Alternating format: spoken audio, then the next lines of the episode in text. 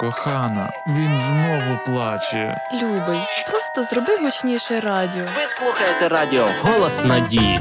І в ефірі програма Шпаргалка для батьків. І спати стане легше.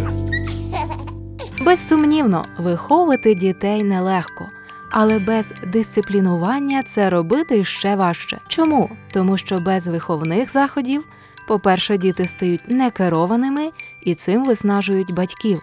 А по-друге, батьки діють непослідовно і цим спантеличують дітей. З іншого боку, якщо дисциплінувати дітей врівноважено і з любов'ю, то це може формувати їхнє мислення і зрощувати у них цінні риси характеру. Також це допоможе дітям почуватися упевненіше і ставати більш відповідальними на шляху до дорослого життя. Але де знайти надійні поради щодо дисциплінування дітей? Сама Біблія каже, що є корисно для того, щоб навчати, докоряти, виправляти і повчати. Слово Боже, це щось набагато більше, ніж посібник з виховання дітей. Також воно містить практичні принципи, які служать керівництвом для всієї сім'ї. Розглянемо кілька прикладів. Біблія повідомляє, глупота прив'язана до серця дитини, іноді зворушує те, наскільки добрими та уважними до потреб інших є діти, але вони також схильні до немудрих вчинків. Ось чому діти потребують дисциплінування. Усвідомлення цього допоможе вам добре виконувати свої батьківські обов'язки. Слово Боже нагадує: не залишай дитину без покарання.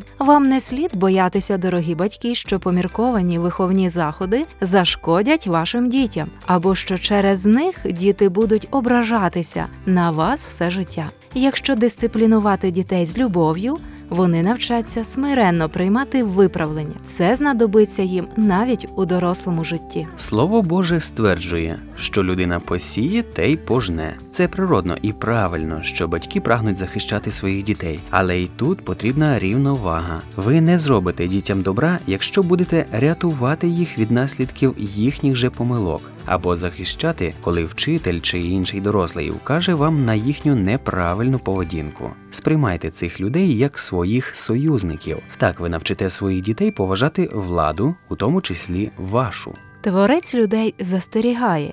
Дитина, полишена на себе саму, приносить своїй матері сором. Батьки ніколи не повинні зловживати владою, проте їм також слід уникати іншої крайності поблажливості. У книзі Ціна успіху говориться: діти поблажливих батьків не розуміють, що владу в домі мають дорослі. Якщо ви не будете виявляти свою владу, дитина може подумати, що вона керманич у вашій сім'ї. Це неодмінно призведе до того, що вона прийматиме немудрі рішення, які принесуть біль і їй, і вам.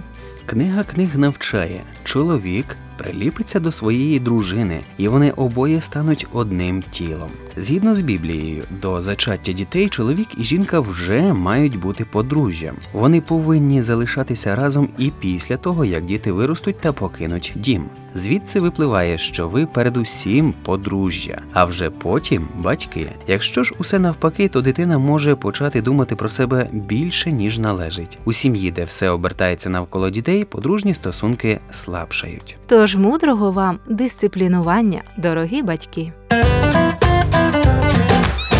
Шпаргалка для батьків.